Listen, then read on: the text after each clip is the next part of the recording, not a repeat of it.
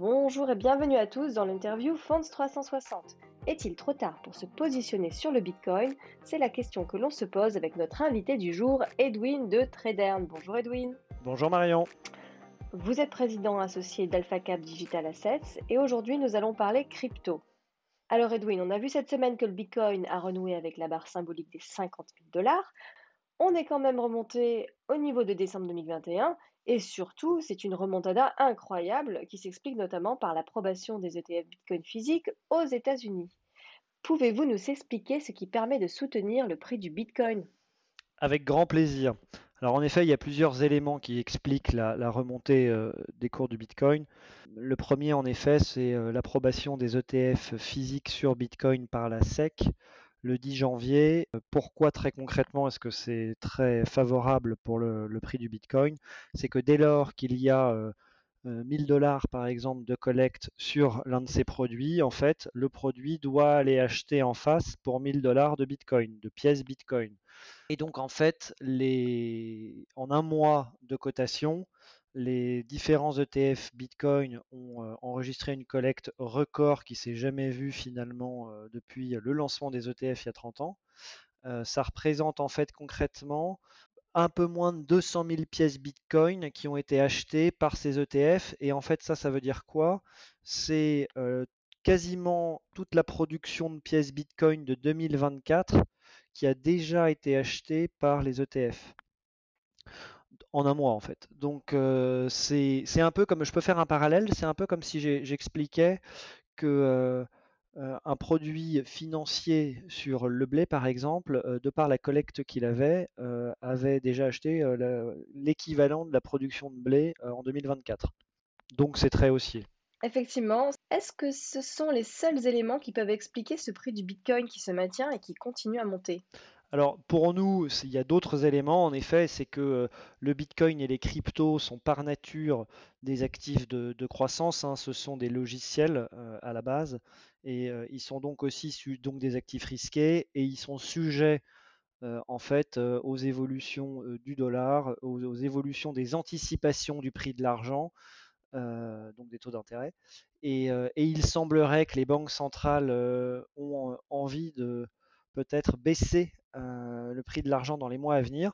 Donc ça, bah, comme pour tous les actifs risqués, c'est favorable au cours. Ça, c'est une des raisons. Il y en a une deuxième technique sur le, marché de la crypto. En fait, c'est qu'en avril fin avril 2024, il y a ce qu'on appelle le halving. C'est la division par deux de la rémunération des mineurs de Bitcoin. Concrètement, un mineur de Bitcoin fait les calculs compliqués pour euh, pouvoir inscrire euh, de l'information dans la base de données Bitcoin et en récompense de ce travail, le réseau Bitcoin lui paye des pièces Bitcoin. C'est à ce moment d'ailleurs qu'il y a ce qu'on appelle une émission euh, monétaire de Bitcoin et j'emploie ce terme exprès. Cette émission monétaire, en avril 2024, elle est divisée par deux. C'est le cas tous les quatre ans, c'est prévu depuis l'origine. Donc je vais passer à date de 900 nouveaux bitcoins créés par jour à 450. Donc en fait, il va aussi y avoir un choc d'offres, euh, puisqu'il va y avoir euh, deux fois moins de nouveaux bitcoins sur le marché, qui se couple donc, comme on l'a expliqué, à un choc de demande lié aux ETF physiques aux États-Unis. Euh, vous nous avez aussi transmis un graphique qui montre très bien comment évolue le Bitcoin sur les trois précédentes périodes. Euh, nous vous l'inclurons également dans l'article qui suit le podcast pour que vous puissiez euh, euh, voir ça également. En fait, parce qu'il y a un comportement de marché en fait derrière que, le graphe illustre. Tous les quatre ans, donc il y a eu un halving, il y en a déjà eu trois depuis la création du Bitcoin. Et très concrètement, qu'est-ce qui va se passer et qu'est-ce qui s'est passé? C'est que les mineurs de Bitcoin touchent deux fois moins de pièces Bitcoin pour finalement, je simplifie, mais pour faire le même travail.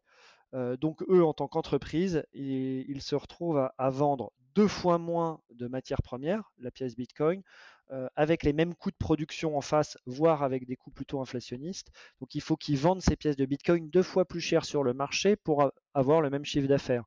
Euh, et donc, ça explique aussi qu'on arrive sur euh, un prix du Bitcoin à date à un peu plus de 53 000 dollars, parce que en moyenne, le coût de production d'une pièce Bitcoin pour les mineurs est euh, aux alentours de 27-28 000 dollars à date.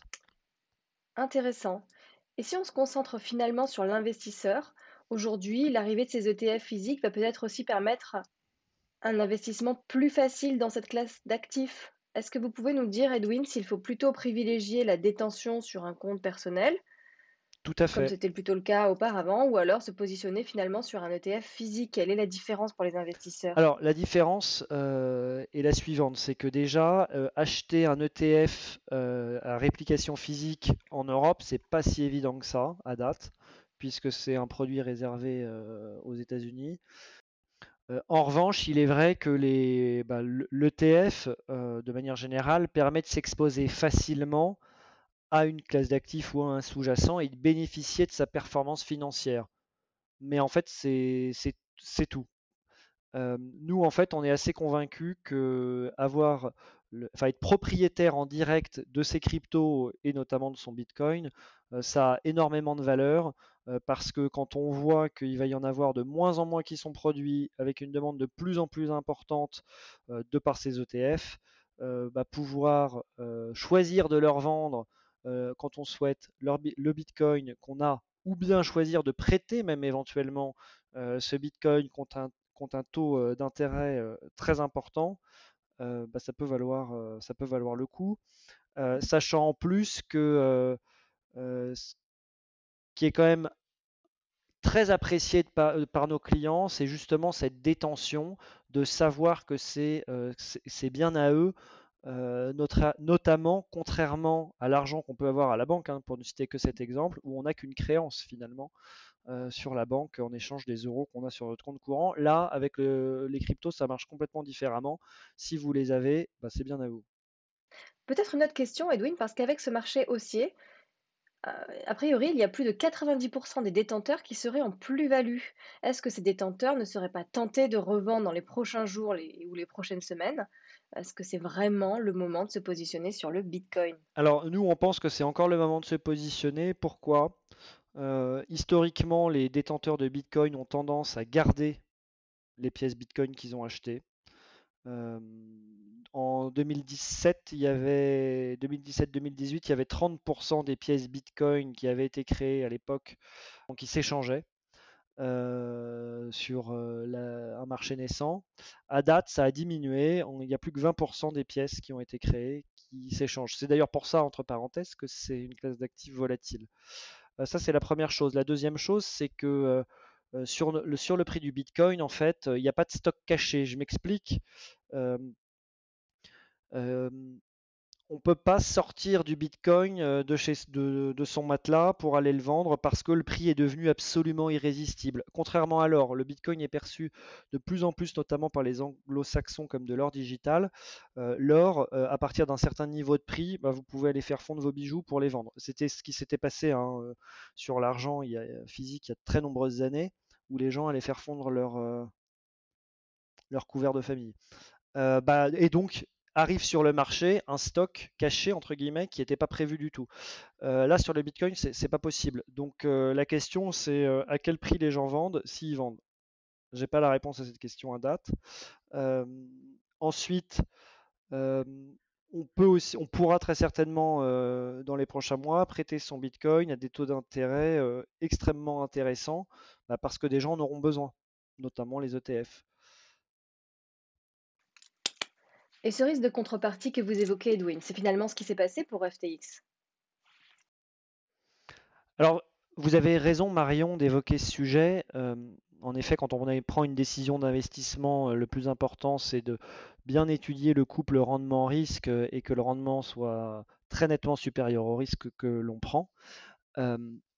Alors il y a notamment un risque que j'ai envie de mettre en avant parce que l'investisseur n'en a pas forcément conscience, c'est qu'il euh, existe des risques de contrepartie euh, dans cette classe d'actifs. J'ai un exemple à donner, Binance, qui est la principale plateforme au monde euh, pour les échanges de crypto, en fait ne publie que ses actifs et ne publie pas ses passifs, enfin son passif. Donc en fait, ils ne donnent qu'une partie de l'information quant à leur solidité, et on, donc on, on, ne peut pas en déduire leur solidité.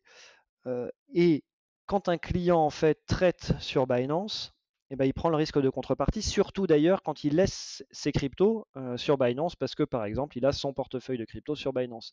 Voilà, moi je veux juste alerter, euh, il faut avoir ça en tête.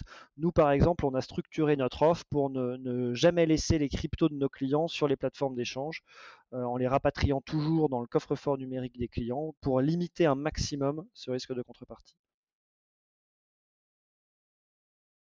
Effectivement, les perspectives sont très haussières, mais quels sont les risques pour les investisseurs en s'exposant sur cette classe d'actifs?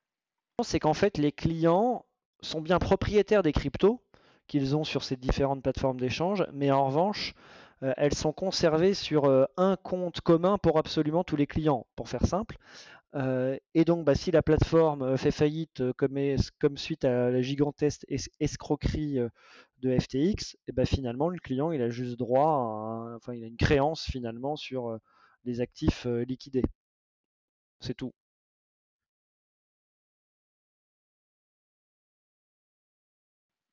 Mmh c'est intéressant. Et donc chez Alpha Caps Digital Asset, vous offrez une offre de gestion sous mandat.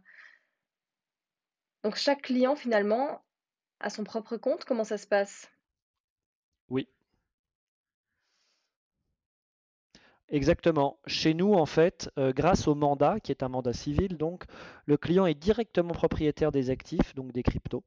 Et en plus, euh, derrière, en termes de, conservation, euh, on fonctionne en ayant des comptes ségrégés pour les clients, un, compte par actif et par client, pour pouvoir en fait lui permettre d'avoir une détention en direct et avec des actifs parfaitement identifiés. Donc euh, un exemple très simple, si jamais mon entreprise venait à avoir des problèmes, lui euh, n'en aurait pas. Merci Edwin et merci pour cet éclairage. Je rappelle que vous êtes président associé chez AlphaCap Digital Assets. À bientôt sur Fonds 360. Merci Marion, à bientôt.